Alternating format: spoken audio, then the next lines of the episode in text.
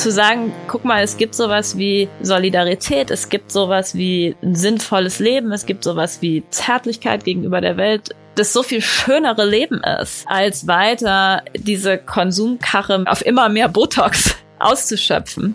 Ich glaube, diese Art von Lebensform-Konfrontation, die müssen wir schon suchen, oder das passiert ja auch in manchen Teil der Linken. Denn es ist eben so, also natürlich muss man jetzt als Linke kritisieren, dass den Leuten gesagt wird, sie sollen sparen, während Regierungsmitglieder mit Privatjets zur Hochzeitsparty fliegen.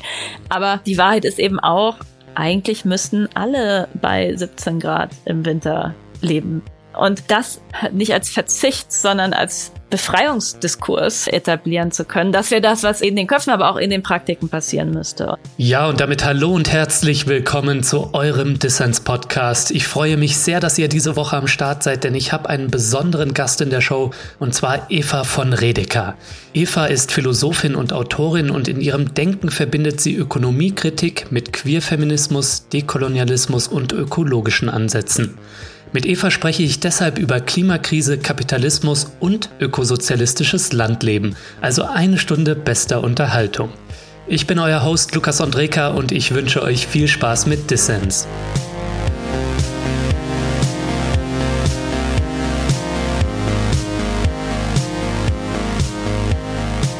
Eva, schön, dass du beim Dissens Podcast dabei bist. Hallo. Gerne, danke für die Einladung. In deinem Denken, Eva, da spielt das Thema Erschöpfung eine große Rolle. Erschöpfung vor allem von Mensch und Natur im Kapitalismus. Erschöpfung, glaube ich, ist ein guter Begriff, denn es ist etwas, was wir gerade alle auch am eigenen Leib mehr oder weniger erfahren in den gegenwärtigen Krisen. Doch der Zusammenhang zwischen ökologischen und sozialen Krisen mit unserer profitgetriebenen Wirtschaftsweise, der ist vielleicht nicht immer ersichtlich. Also gleich mal eine leichte Einstiegsfrage für dich, Eva. Wie erschöpft der Kapitalismus unsere Lebensgrundlagen? Mm, ich würde sagen, indem er unterwirft und spaltet oder Nichtiges abspaltet. Oder man könnte auch sagen, indem er zu Eigentum und zu Ware macht. Also eine kapitalistische Wirtschaft kann nur funktionieren, wenn ihr Natur als Ressource verfügbar ist. Und nur weil irgendjemand damit Geld machen will, ist das noch nicht so, dass man wirklich ähm, extrahieren kann und wirklich kommerzialisieren kann, sondern dafür muss bereits eine bestimmte, also das, was beim Mensch die Disziplinierung ist, ja, das muss der Natur auch sozusagen angetragen werden. Und ein wichtiges Vehikel dafür ist die Eigentumsform und die Art, wie natürliche Zusammenhänge, die an sich in großen so Stoffwechselkreisläufen stehen, ja, wo Ökosysteme so funktionieren, dass eigentlich alles mit allem zusammenhängt da überhaupt erstmal zu sagen, hier fängt das Feld an, hier hört's auf, das ist jetzt eine Ware, das kann, kann man Zaun drum machen, kann man verkaufen, kann man bohren, das, was da drunter ist, gehört einem, sind man raus.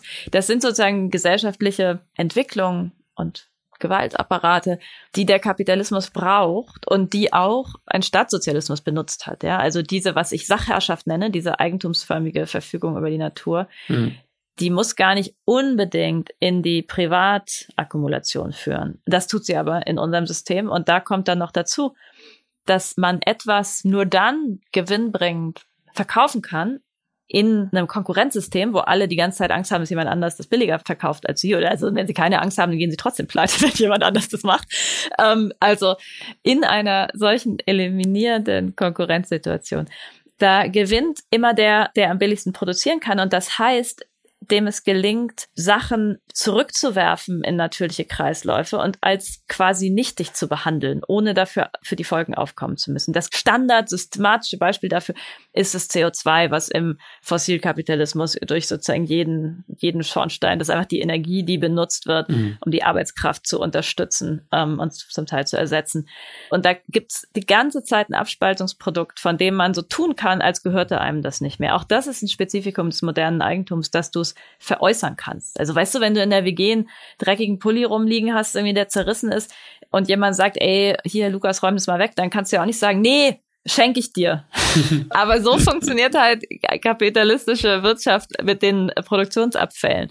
Und das betrifft natürlich nicht nur ähm, das Treibhausgas, sondern auch ja alle möglichen toxischen Stoffe, Restprodukte, die verwüsteten Landschaften. Ja, inzwischen machen wir sogar Landwirtschaft, die müsste man gar nicht so machen. Landwirtschaft könnte auf ganz, ganz, ganz langfristige Weise ähm, zyklischer Wirtschaft sozusagen nachhaltig passieren. Stattdessen gibt es viele Formen, die einfach systematisch Böden auslaugen und dann den Boden wie ein Abfallprodukt verwüstet zurücklassen und weiterziehen. Genau, und diese Art von, das nenne ich sozusagen Abspaltung von Wertlosem. Und das geht ja auch durch unsere ganze Existenz durch, ja, als Arbeiter in einem Kapitalismus. Also das, wofür man in der Schule Angst hat, ob die Noten gut genug sind und so. Es geht ja die ganze Zeit darum, ob du am Ende verwertbar sein wirst, ob das, was du machst, Arbeit ist und ob du es schaffst, genug Faulheit, Dummheit, Spielerischkeit, alles Mögliche von dir abzuspalten und für nichtig zu erklären, damit du so funktionierst, damit du daraus Gewinn schlagen kannst. Und insofern diese Art von Erschöpfung von Natur und menschlicher Natur, der systematisch die Zeit, die es bräuchte, um sich zu regenerieren, geraubt wird, die ist eben zentral. Und das scheint mir wichtig, diesen Begriff in der Gegenwart in den Fokus zu rücken, weil natürlich Ausbeutung auch eine treffende Kategorie dafür ist, was mit Arbeit und Natur und Extraktion im Kapitalismus passiert. Aber wir können sehen gegenwärtig auch Proteste die sich als Proteste gegen Erschöpfung einordnen ließen, die man vielleicht, wenn man jetzt nur von Ausbeutung redet, gar nicht in den Blick bekäme. Also sowas wie diese riesigen Kündigungswellen und mhm. das Tanping in China, also diese Lying Flat, also Rumliegebewegung, wo Leute sich systematisch weigern, sich in den Arbeitsmarkt eingliedern zu lassen, auch keine sozusagen Konsum runterschrauben, kein Auto, keine Familie, kein Haus wollen und einfach sagen so, ich mache jetzt gar nichts mehr gegen diesen unfassbaren ja, Anstrengungs- und Produktivitätsdruck der Gesellschaft. Das würde ich sagen, sind alles Proteste gegen Erschöpfung. Ja, der Burnout von Mensch und der Burnout von Natur, das gehört im beschleunigten Kapitalismus zusammen. Jetzt erleben wir ja aber gerade, Eva, dass der Kapitalismus in den Zentren sein Verhältnis zur Natur neu zu erfinden versucht. Der Natur wird ein Preisschild gegeben mhm. und in dieser Erzählung des grünen Kapitalismus sollen Wirtschaftswachstum und Umweltverbrauch, also die Erschöpfung von Umwelt, entkoppelt werden. Du sagst, den Kapitalismus auf diese Weise einzudämmen, das wird nicht ausreichen. Wieso ist grüner Kapitalismus eine Illusion? Also erstmal denke ich schon, dass sich sogar bestimmte Varianten von Wachstum und Fülle, was eben dann ganz anders verstandenes Wachstum wäre, mit Reduktion von Ressourcenverbrauch und sozusagen Welterschöpfung verbinden ließen. Aber garantiert nicht, also genau wie du sagst, unter kapitalistischen Prinzipien. Hm. Ich halte aber diesen ganzen Punkt, also das ist natürlich total sophisticated und, und schlau und du hast sozusagen re recht zu sagen, müssen wir nicht aufpassen, der Kapitalismus gibt sich jetzt als grün, ist das wirklich grün? Ich will aber sozusagen also einen Schritt, bevor ich sage, warum der meiner Meinung nach nie grün sein kann, nochmal sagen, schön wär's, ja, das, was passiert, das Krasse ist ja, dass das nicht mal ernsthaft, es gibt ein paar irgendwie Hipster-Firmen, die sagen, hier irgendwie ökologisch nachhaltig, aber der Kapitalismus insgesamt schafft es überhaupt nicht, diese Kritik zu integrieren, versucht es zum Teil nicht mehr. Das ist ja eher so, dass wir Allianzen mit autoritären sozusagen Destruktionskräften unten durchboxen, zum Teil mit staatlicher Finanzierung, wie irgendwie in der Kohle in Deutschland, sozusagen festhalten an schon fast unwirtschaftlich gewordenen Extraktionsmodellen, nur um irgendwie weiter auf dem letzten Dampf dieses, ja, apokalyptische Projekt zu fahren. Insofern, ich glaube, also es wäre eine schönere Welt, in der der Kapitalismus richtig ernsthaft versuchen würde, einen Green New Deal, als wenn alle Regierungen, die bisher mit dem Programm ernsthaft angetreten sind, wurden ja auch nicht gewählt. So, das würde ich total cool finden, wenn ich das Problem hätte, ja, dass ich irgendwie die kritische Theoretikerin bin, die dann sagt so, oh ja, da steht jetzt grün drauf und ihr gebt, aber es ist halt noch nicht ganz grün, sondern nicht mal das passiert ja, ja. Wir sehen da einfach so eine Höllenmaschine, die weiß, dass sie keine Systemkonkurrenz mehr hat. Also anders als der Kapitalismus unter Bedingungen des Kalten Kriegs, zumindest so im Nordwesten. Und einfach so ja, auf den Abgrund weiter zukachelt. Insofern, hm. das, was du sagst mit dem manche Sachen werden bepreist. Das gibt es ja überhaupt nur ernsthaft, also und auch nicht ernsthaft, aber bisher konkret für CO2 und da wurde dem auch nicht einfach ein Preis gegeben, sondern es wurden ja so, es wurde dann ja auch wieder dem Aktienmarkt überlassen und es gab sozusagen Möglichkeiten auf diese CO2-Ausstoßbudgets und Kontingente, die Firmen dann kaufen müssen, wiederum zu spekulieren, sodass deren Preis eben nicht fest errechnet ist aus den ökologischen Folgenkosten, sondern fluktuiert. Was dann zur Folge hat, dass wenn man eine Rezession hat und sowieso gerade niemand sich das richtig leisten kann, das billiger wird, also jetzt auch in Corona passiert, dass diese CO2-Ausstoßbudgets plötzlich viel billiger wurden, obwohl eigentlich die Idee war, dass die immer teurer werden. Und dann die großen Player am Markt, die gerade keine Probleme hatten, sich riesige Kontingente unter den Nagel reißen konnten. Hm. Auch das ist wirklich noch nicht grün. Genau, und warum es meiner Meinung nach nicht grün sein kann, ist, so ein bisschen genau dasselbe, was ich vorhin so versucht habe, allgemein zu umreißen, ja, dass du musst halt diese Zerschneidung von ökologischen Zusammenhängen in extrahierbare Kleinpakete, also die Umwandlung in Eigentum haben für Kapitalismus, das ist an sich ökologisch problematisch. Also du kommst nicht umhin, immer wieder irgendwo zu versuchen, Kosten zu reduzieren und bestimmte Sachen unter den Tisch fallen zu lassen.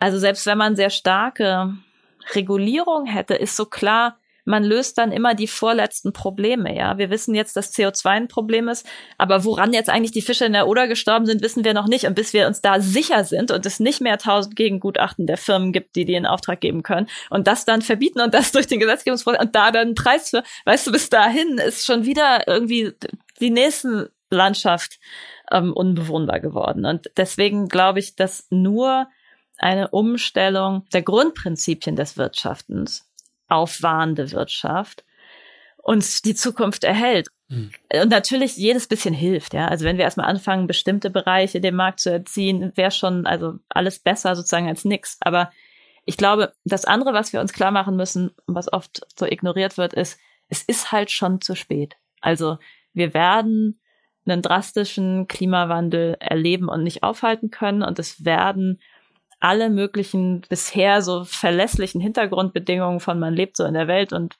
das funktioniert alles und der Fluss ist in seinem Flussbett und der Wald steht da so rum und ist im, nachts dunkel.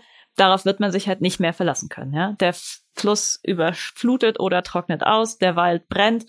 Dafür braucht es ganz viel menschliche Arbeitskraft und Einsatz, also Feuerwehr, ne? Und mhm. THW, technisches Hilfswerk. Und die an sich nicht profitabel sind. Also es ist sozusagen eine Verzigfachung der Sorgearbeit, die nötig sein wird, um unsere Welt bewohnbar zu halten. Und die die muss anders organisiert sein als am Markt. Also ich meine, sonst einfach so die komplette Hölle. Ja, kannst du irgendwie sagen, ihr Dorf brennt ab, weil sie können sich die äh, kommerzielle Feuerwehr nicht leisten. Also dafür muss auch Arbeit frei werden. Solange die in profitabler Lohnarbeit gebunden ist, ist sie das nicht. Und wie gesagt, sind ja jetzt schon alle erschöpft. Ja, wie soll man das denn machen? Also ich mir vorstelle, ich muss jetzt auch noch einen Wald löschen. Mhm. Ja, genau. Das wären sozusagen meine Gründe, weswegen ich glaube, also das mit dem grünen Kapitalismus ist einfach ein Märchen. Andererseits wäre schon mal super, wenn es das überhaupt versucht würde, anstatt ein Erdöl triefender, tiefbrauner Kapitalismus. Ja, noch dazu spricht wenig dafür, dass eine weltweit wachsende Wirtschaft durch erneuerbare Energien befeuert werden könnte. Ich sehe nicht, dass das sich durch Technologie so schnell wird lösen lassen, so schnell wie wir Lösungen eben brauchen. Also von daher echter Klima- und Umweltschutz gibt's nur mit Wachstumsverzicht und einem Umbau unserer Lebensweise. Mhm. Was wären da aus deiner Sicht, Eva, Grundprinzipien einer solchen postkapitalistischen Wirtschaft? Naja, also Ökosozialismus, Degrowth, Kommunismus. Man braucht auf jeden Fall bestimmte Formen der langfristigen Planung. Und wenn du mich fragst, wünsche ich mir die sehr antiautoritär, sehr demokratisch, auch sehr dezentral. Es gibt dann andere wie Andreas Malm, die es sich sehr zentralistisch und sehr autoritär wünschen. Ja? Das halte ich für, also erstens aus sozusagen anderen, einfach politischen Gründen, für problematisch und zweitens auch, weil ich glaube, die Transformation, die uns allen in unserer Lebensweise abverlangt würde, ist so groß, die kannst du gar nicht von oben durchsetzen. Das funktioniert einfach nicht. Hm. Das genauso wie auch die Pandemiepolitik dann einfach daran gescheitert ist, dass die nicht mitgetragen wurde von Leuten, die auch zu Recht das Gefühl haben, die ganze Zeit werden sie über den Tisch gezogen und jetzt plötzlich sollen sie sich ganz doll anstrengen für eine einzige Sache und sie haben so viele andere Probleme und das geht einfach nicht top-down durchzusetzen. Und ich glaube, also ich würde mich einsetzen für sowas wie einen, also erstmal natürlich eh drastische Arbeitszeitverkürzungen, Leute brauchen mehr Zeit, dann Rätemodelle, der Selbstverwaltung, die sowohl lokal, aber auch auf transnationaler Ebene bestimmte Güter gemeinwohlorientiert und nach Gerechtigkeitsprinzipien verwalten und gute Formen finden, Expertise einzubeziehen, ohne dass es technokratisch wird. Mhm. Ich glaube, man braucht ganz viel Simulation. Ja, was, was heißt das für die Lithiumvorkommen die nächsten 50 Jahre? Und sicherlich wird es einen Split geben zwischen bestimmten Sachen, die man zentral und über lange Wege und auch sehr anonym organisieren muss und andere Sachen. Also ich denke zum Beispiel sowas wie Landwirtschaft. Da müssen wir auf sehr regionale Lösungen setzen mit ähm, ja, solidarischen Landwirtschaften gibt's ja zum Teil schon, wo man wirklich versucht, sich so weit es geht, aus der nächsten Nähe zu ernähren. Und andere Sachen, die sind natürlich viel besser als je bisher über alle Kontinente verschiffen, vielleicht mit Segeln, um alle zu versorgen. Also ich glaube, Degrowth ist nicht einfach entweder eine megalomanische Planwirtschaft, wie wir sie noch nie gesehen haben, oder ein Dezentralismus von lauter autarken Punkten, sondern bestimmte Segmente des Lebens werden auf sehr kleinem Radius autark sein müssen und andere in ganz großem. Hm. Aber weißt du, die Tragik ist ja, wir sind ja kein Meter irgendwie in einer Situation, wo so ein Programm umgesetzt werden könnte. Es gibt überhaupt nicht irgendwo die Machtbasis im Kräfteverhältnis, wo sich diese Fragen so konkret stellen. Und ich bin gar nicht dagegen, utopisch zu denken, also nicht kategorisch jedenfalls. Aber leider im Moment geht es einfach darum, bestimmte weitere Faschisierung zu verhindern und zu gucken, wie man überhaupt die radikalen Bewegungen, die nämlich selber erschöpft sind, am Leben erhält. Ja, voll. Und ich denke, bevor wir ernsthaft Fragen diskutieren können, wie eine ökologische Wirtschaft organisiert werden könnte, müssen wir überhaupt erstmal das Verständnis dafür schaffen, dafür, wie Kapitalismus und ökologische und soziale Katastrophen zusammenhängen und auch ein Verständnis dafür, wie Degrowth bei Design aussehen könnte. Denn gegenwärtig ja. leben die Menschen ja Degrowth erstmal als was Negatives und als was Schlechtes. Und es wird von oben herab empfohlen. Ja. Und das erleben wir gerade auch in der Energiekrise, wenn den Leuten gesagt wird, nutzen Waschlappen oder Dusch äh, kalt, wenn die Leute ohnehin nicht viel haben. Ja. Und damit ökolinken Positionen durchzudringen, ja, wir müssen verzichten und wir müssen vielleicht sogar auch alle etwas weniger heizen. Aber die Mehrheit der Menschen würde davon auch profitieren, weil wir alle weniger erschöpft sind und so. Das sind echt dicke Bretter. Ja, und ich glaube, es gibt manchmal so eine Kurzschlussdebatte auf der Linken, dass Konsumverzicht und dass das sozusagen ein falscher Individualismus ist. Aber ich glaube, man muss gleichzeitig die großen Player haftbar machen und sozusagen für, also das Schönste ist ja jetzt irgendwie RWE enteignen und solche Kampagnen. Mhm. Aber gleichzeitig muss man zeigen am eigenen Leben, obwohl man weiß, dass sich durch meine Ernährung oder meine Heizgewohnheiten, dass das nicht der Wandel ist, ja, dass das welthistorisch vollkommen egal ist. Aber als vorwegnehmende Erfahrung, als sozusagen nicht der Champagner-Sozialist, der selber ein SUV fährt, zu sein, der irgendwie wie dargestellt wird, als würde er Leuten, die mal schnell in der Mittagspause in die Kantine gehen, ihr Schnitzel verbieten wollen, sondern zu sagen, wir leben, so wie das zum Beispiel ja die Dani-Besetzer oft gesagt haben, dass die eigentlich am liebsten da geblieben wären, weil das plötzlich so ein tolles, freies Leben war in dieser solidarischen Gemeinschaft in den Baumhäusern, obwohl es total kalt war, ja, und obwohl alles super kompliziert war. Und man viel, also ganz viel improvisieren musste, um die basalsten Sachen hinzukriegen und natürlich kaum fließend Wasser und Komposttoiletten und so weiter.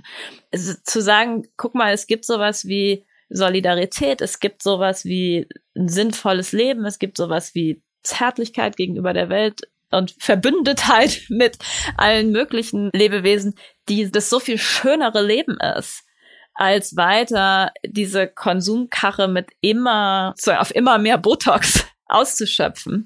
Ich glaube, diese Art von Lebensform, Konfrontation, die müssen wir schon suchen oder das passiert ja auch an manchen Teilen der Linken. Denn es ist eben so, also natürlich muss man jetzt als Linke kritisieren, dass den Leuten gesagt wird, sie sollen sparen, während Regierungsmitglieder mit Privatjets zur Hochzeitsparty fliegen.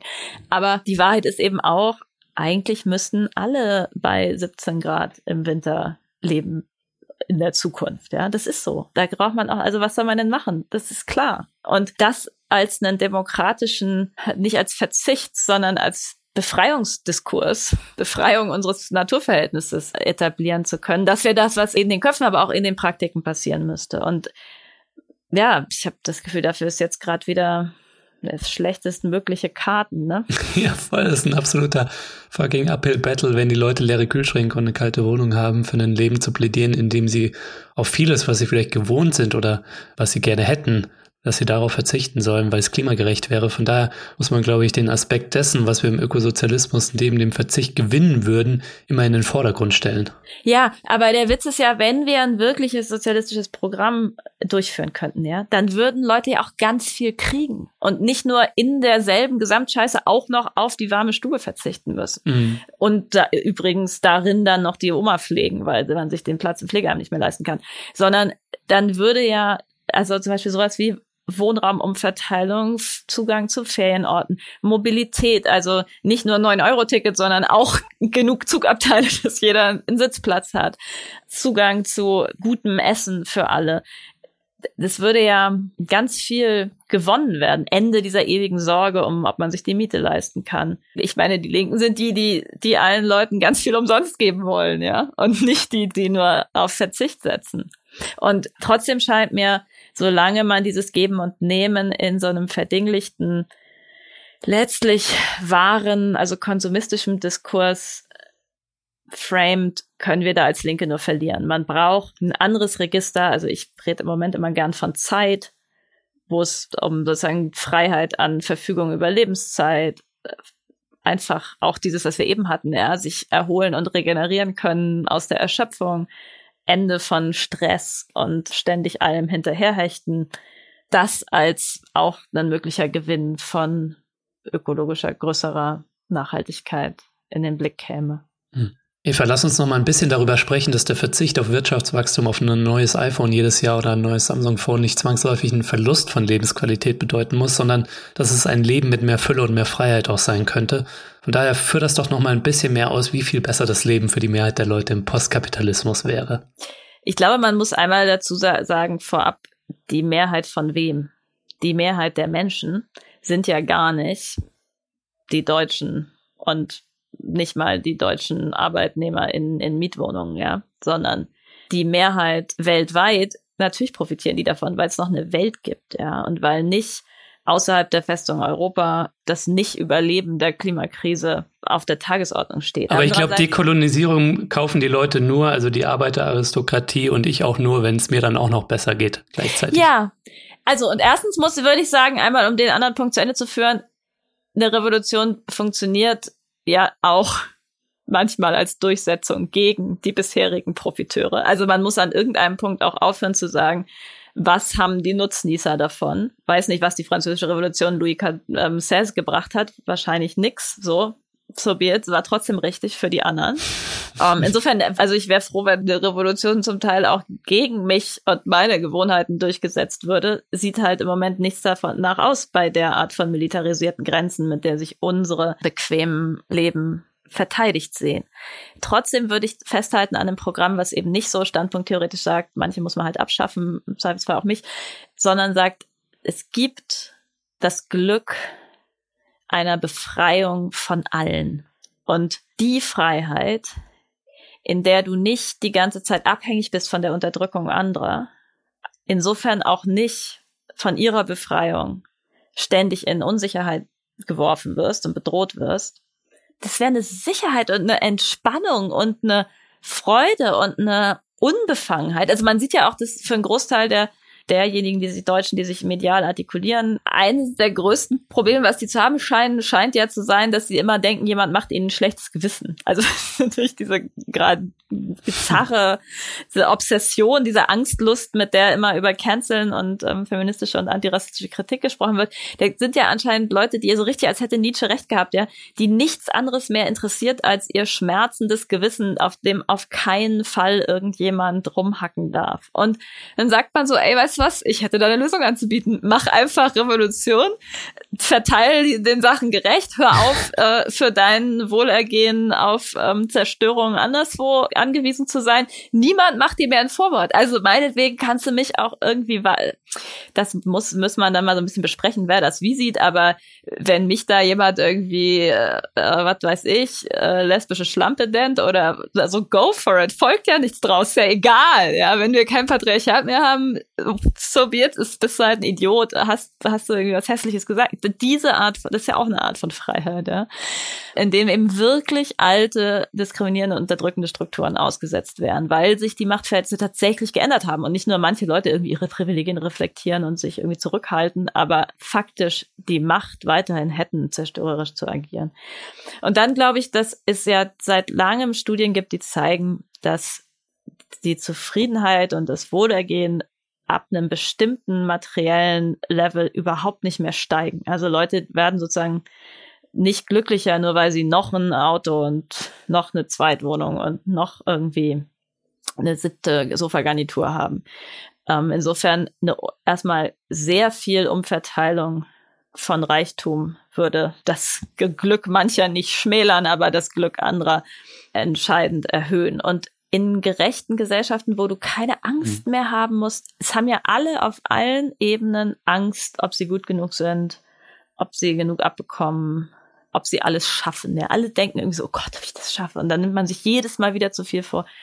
Eine Gesellschaft, in der man sagt, alle werden versorgt, ja. Es kommt auf jeden an. Man muss das auch nicht erst rechtfertigen, warum man jetzt irgendwie eine Wohnung und was zu essen braucht oder da hinfahren will, um wen zu besuchen. Das wird halt einfach so eingerichtet, dass das möglich ist das wäre eine riesige Befreiung. Und also letzter Punkt, ich meine, ich finde ehrlich gesagt, also wenn wir jetzt beim Heizen sind, wenn Leute genug Wohnraum haben und nicht eh schon eingezwängt sind und mit den Leuten leben und denen aus dem Weg gehen können, mit denen sie leben und denen sie aus dem Weg gehen wollen, dann ist das mit der Frage, ob das 18 oder 22 Grad sind, das ist einfach nur eine Gewohnheitssache. Und ehrlich gesagt, ich finde es ziemlich geil bei uns, dass es, also im Winter sind bei uns die Flure alle Außentemperatur. Und ich finde es ziemlich cool, weil man immer so merkt, dass man einen Körper hat. Du gehst aus der, dem Zimmer, was wärmer ist, wo du vielleicht eh irgendwie am Ofen gesessen hast oder in drei Wolldecken und dann gehst du raus und es ist so irgendwie durch den Gang zur Toilette ist einmal kurz richtig kalt und du merkst so krass, so hier ist meine Haut, hier ist meine Gänsehaut. Und dann gehst du irgendwie in ein anderes Zimmer und weißt, wenn es so kalt ist, kannst du wieder in den Ofen gehen.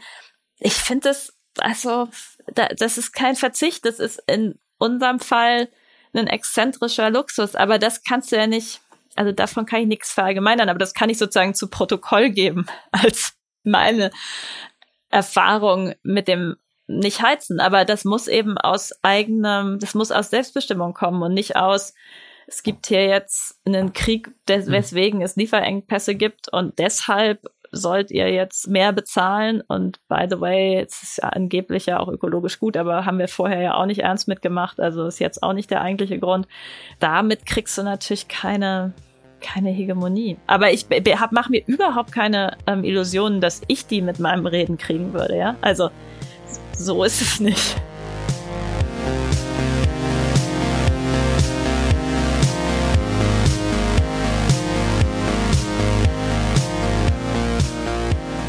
Ja, liebe Freunde und Fördermitglieder vom Dissens Podcast, ich möchte die kurze Pause hier nutzen für eine gute und eine weniger gute Nachricht.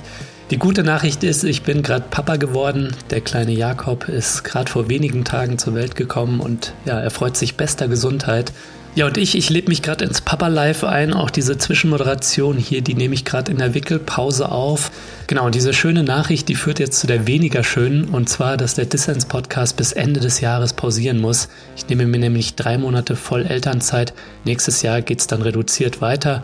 Und da bin ich dann aber wieder am Start. Also wir gehen 2023 im Januar dann wieder frisch an den Start mit Dissens. Und ich hoffe, dass ihr als Fördermitglieder also alle Fördermitglieder da draußen, dass ihr als Fördermitglieder am Start bleibt und Dissens weiterhin supportet, auch in dieser Pause. Denn ich bin natürlich auf euren Support angewiesen, wenn wir dann 2023 wieder starten wollen. Das Geld, was sich jetzt in der Elternzeit anhäuft, das möchte ich an coole Organisationen spenden. Ich schreibe euch die Details auch nochmal in der Mail. Und wie gesagt, ich hoffe, ihr bleibt Dissens treu. Genau, und jetzt geht's weiter mit der zweiten Hälfte unserer Folge mit Eva von Redeker.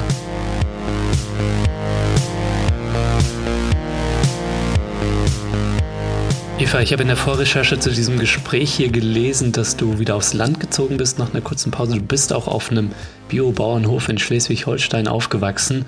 Aber du bist jetzt nicht, wie du vorhin so ein bisschen angedeutet hast, aufs Land gezogen, weil du dich dann in der kalten Wohnung so viel mehr spürst, oder? Nö, ich glaube, das ist einer der Gründe. Okay. Also ich bin einfach aufs Land, also es ist auch einer der Gründe, dass ich dieses Abenteuer wollte.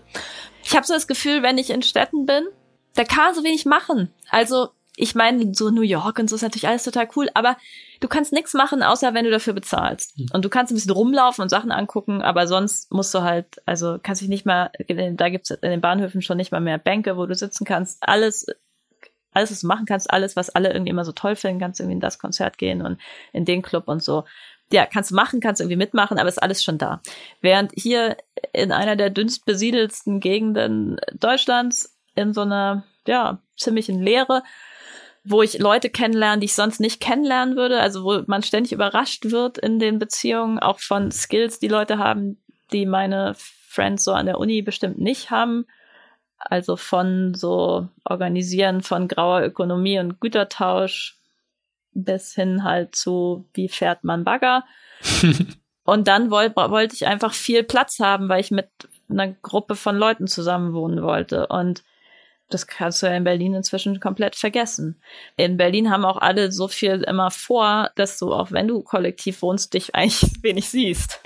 Und hier hat es eine ganz andere Konzentration und, und es ist wahnsinnig billig. Das ist halt eine Historie, das ist auch nicht verallgemeinerbar, ja, das ist halt Zufall. Also Zufall, ne? Das ist halt Weltgeschichte, dass der alte Osten in manchen Gegenden schon bis vor kurzem noch total billig war und man auch vollkommen ohne Geld sehr viel wenn man Renovierungen und so in Kauf nimmt, hm.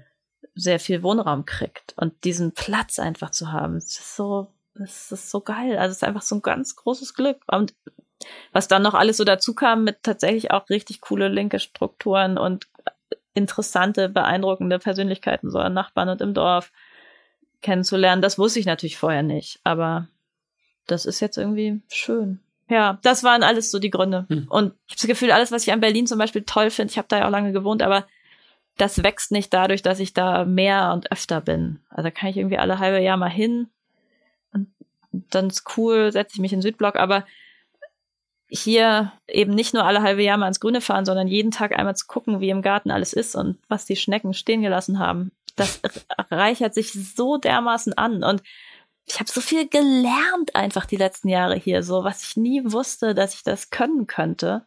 Das sind alles so die Gründe. Genau. Und Holzhacken und Kälte aushalten. Das dachte ich auch nicht, dass das geht. Ich hab, hatte auch riesen Beziehungskrise mit meiner einen Freundin, die immer, also so aus einfach wirklich Öko-Gewissen wenig geheizt hat. Ich fand's unerträglich. Man gesagt so, Alter, jetzt mach die Heizung an hier, ich komme nicht klar, mir ist so kalt.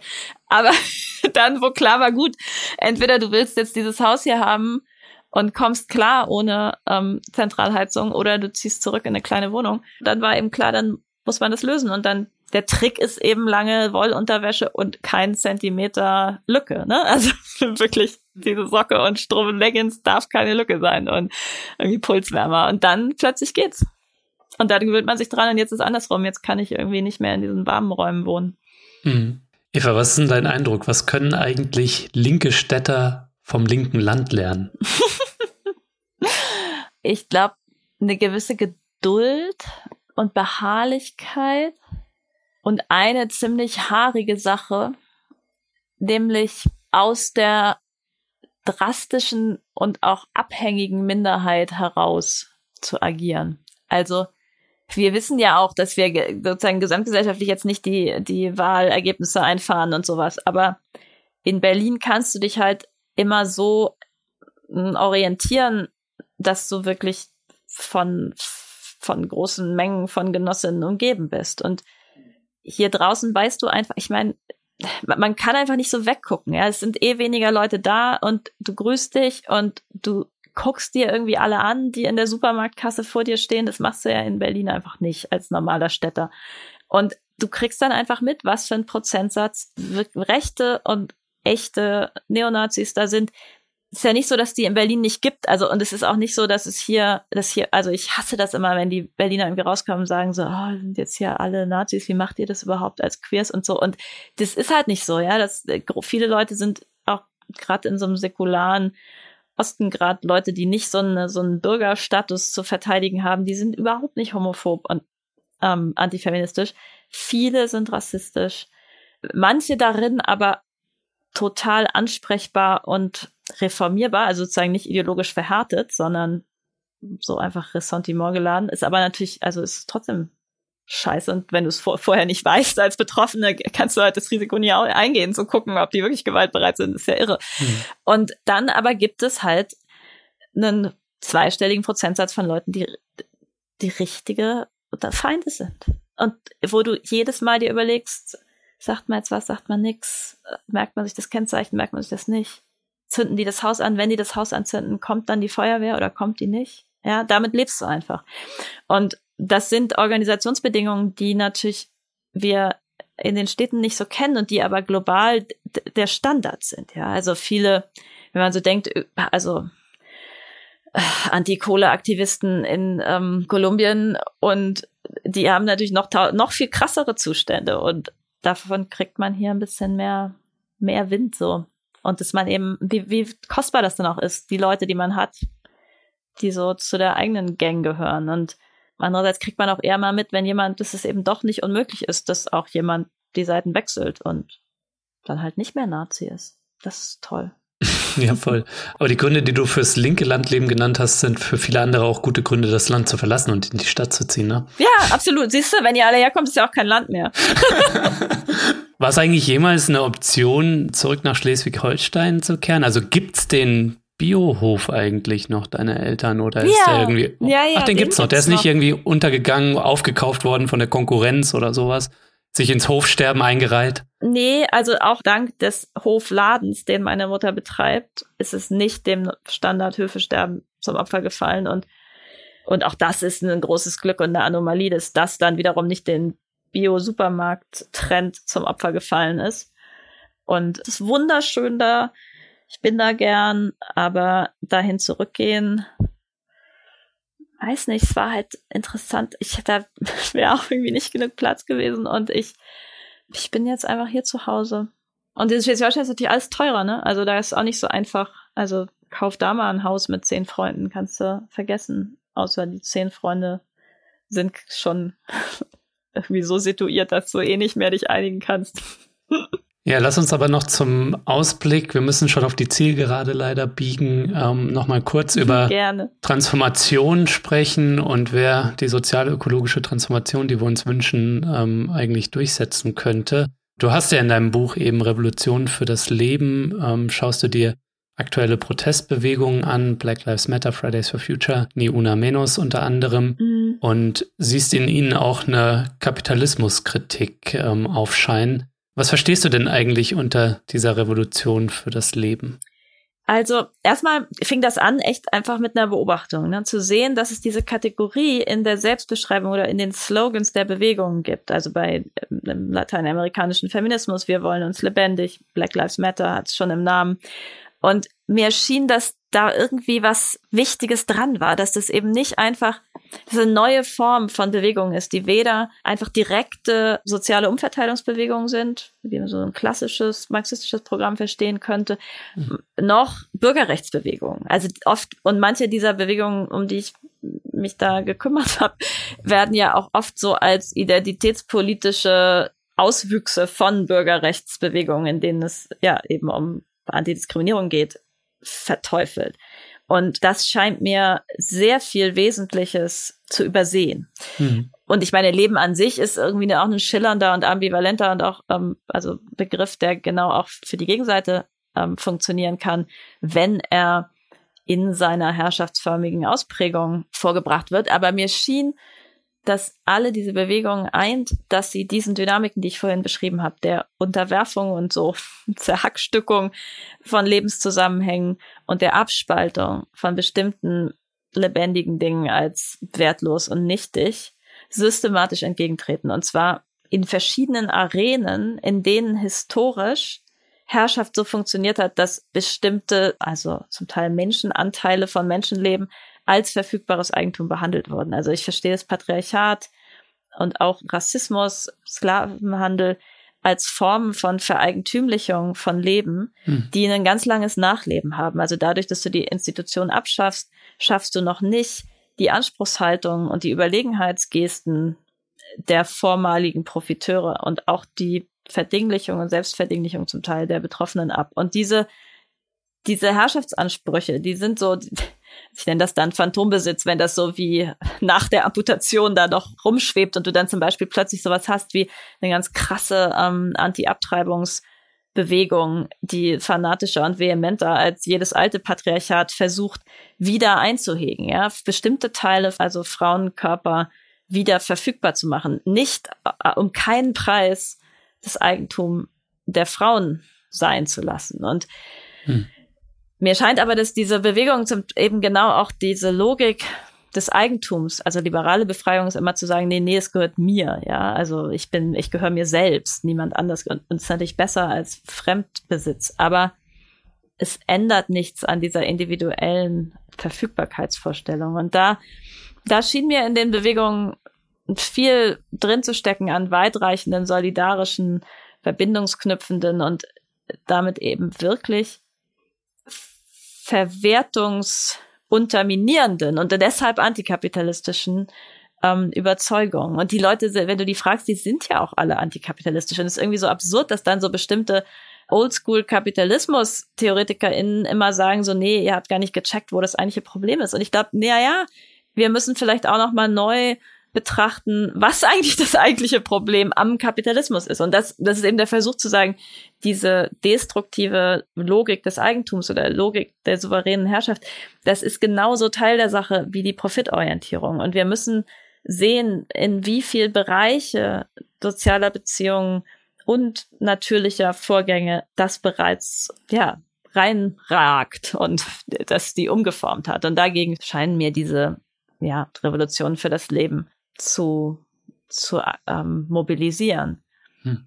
Das, ja, das fand ich total interessant. Jetzt muss man sehen, wie das weitergeht. Also die meisten Revolutionen scheitern natürlich, nicht wahr? Aber ich finde es schon mal wichtig, es auf eine bestimmte Art zu beschreiben, wo manche Sachen, die man vielleicht sonst als getrennte Segmente sähe, zusammenfließen können.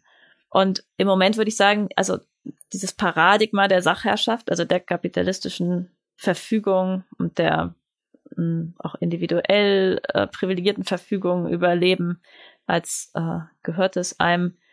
Das ist wirklich ein Paradigma der, der kolonialen Moderne. Und deswegen wäre ein Messstab dafür, und wir können uns eigentlich noch nicht vorstellen, was es heißt, anders zu leben.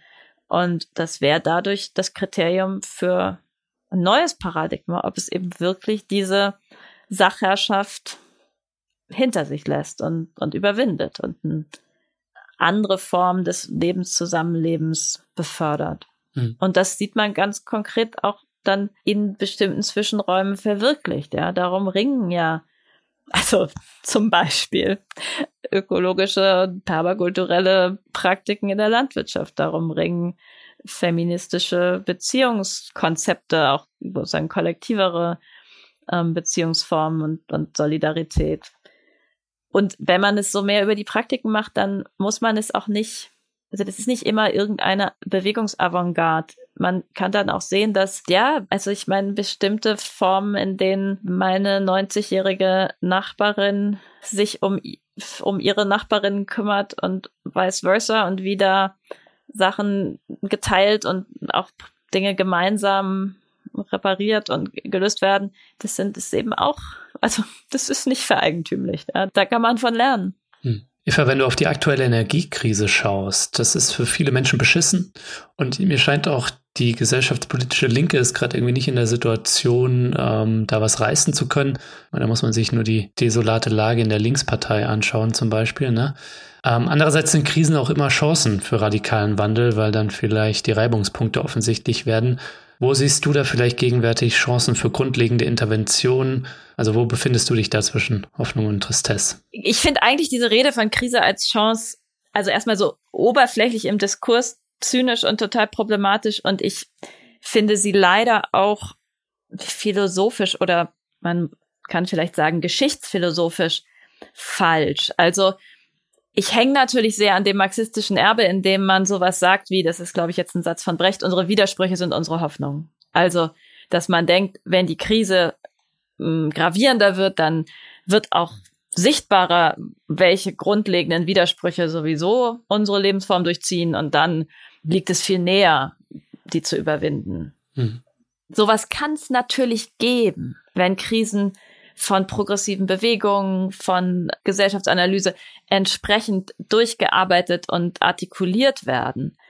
Aber mindestens genauso oft ist es eher so, dass sich in der Krise entweder eine Art von Lähmung einstellt. Und angesichts dessen, was wir im Moment erleben, wäre das fast noch besser als die Art von aggressiver und so brutaler Anpassung an die immer härtere Realität. Also, dass sozusagen das Leiden nicht nur nicht progressiv artikuliert wird, sondern dass es so eine Art neues Realitätsprinzip wird. So ist es halt, letzten fressen die Hunde, jammer nicht, ähm, wer nicht frisst, der wird gefressen, ja. Und das liegt ja in einer kapitalistischen Gesellschaft, in die ohnehin sehr wüste Züge fest eingeschrieben sind. Also zum Beispiel eliminierende und nicht einfach athletische Konkurrenz oder willkürlich beherrschendes und nicht wahren pflegendes Eigentum, dass in so einer Krise dann so eher der Sadismus, der Gesamtsadismus der Gesellschaft sich verschärft, als dass man auf Lösungen kommt. Also insofern, das, das wäre so meine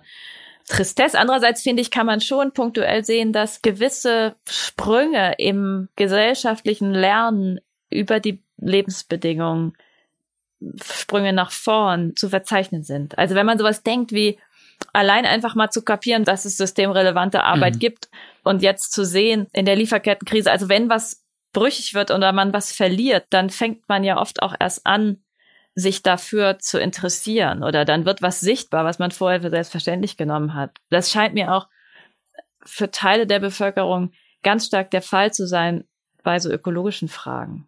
Also da wundere ich mich manchmal so, dass an manche Sachen, wo ich so dachte, das wird für immer unübersetzbar sein für jetzt das urbanere, theorieaffine Publikum. Plötzlich wollen die alle was über Tiere hören, ja, und über Bäume und über, Regen und so. Da, das kann aber natürlich auch dann immer schon zu spät sein.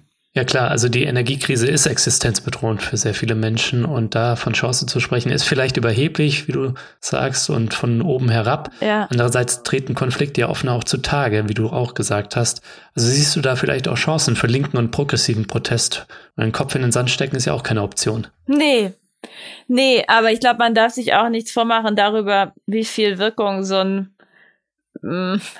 so ein in die Höhe gereckter Kopf hat. Ne? Also ich meine, im Moment mhm. ist natürlich die große Frage, ob es gelingt, dieses große soziale Leid, das durch die, also Verteuerung der Energie, aber ja auch verschiedene andere Sektoren, ja. Also dass zum Beispiel die Erhöhung der Pflegegehälter direkt umgelegt und ausgelagert wird darauf hin, dass Pflegeheimplätze jetzt ähm, um mehrere hundert Euro teurer werden im Monat und auch die ähm, die ambulanten Pflegedienste, was dazu führt, dass sich viele Familien das nicht mehr leisten können. La lauter solche unsozialen Umlagen der Krise können natürlich dazu führen, dass man sagt, so jetzt, so geht's eben gar nicht mehr. Wir brauchen eine viel gerechtere Gesellschaft mit einer drastischen Umverteilung. Mhm. Aber es zeichnet sich ja jetzt schon ab, dass sich das auch, da es sich so vermengt mit der Putin-Affinität und dem Krieg und dass dieser linke potenzielle Block da auseinanderbrechen wird. Und ähm, wahrscheinlich das schwer wird, eine geschlossene soziale ja, Front gegen die Regierung zu stellen. Hm. Sondern eher, dass dann so ein bisschen auf die soziale Frage, wenn dann auf Kosten der ökologischen gelöst wird. Ja. ja. Nur zum Ausblick, Eva. Eine Revolution liegt gerade nicht in der Luft. Die Hoffnung darauf scheint auch nicht in der Luft zu liegen. Mein Gefühl ist so ein bisschen, es geht eher so die Angst um. Mhm. Was ist dein Tipp? Wie gehen wir mit dieser Angst um? Ja, teilen, artikulieren, ernst nehmen ich finde Hoffnung sowieso irgendwie eine schwer verständliche Kategorie, aber wenn das was sein soll, was die Angst zum Schweigen bringt, finde ich es noch suspekter. Also ich meine, es stimmt eben auch. Also man kann jetzt nicht sagen, hab keine Angst und dann, dann geht's eben doch alles schief, sondern man kann sagen, hab Angst vor dem Richtigen und sieh, dass es in der Angst gibt es ja auch was Richtiges. Also man, man kann mit Angst sehr gut und, und innig und aufmerksam leben und man erlebt einander dann auch als viel kostbarer, wenn man weiß, dass es Gründe gibt, Angst zu haben. Und man kann Angst nutzen, anstatt um sozusagen sich zu verhärten und sich in so eine Art Todeskampf zu begeben, kann man Angst auch nutzen als Ansporn, zu sagen, wenn wir eh schon Angst haben, ja, dann, dann machen wir jetzt wenigstens, dann, dann gucken wir jetzt, dass wir wenigstens wagen, was wirklich lohnt. Ich glaube, gegen Angst hilft nur Bewegung und sich zusammentun. Eva, danke, dass du mich hier besucht hast. Danke. Hm, dank dir, Lukas.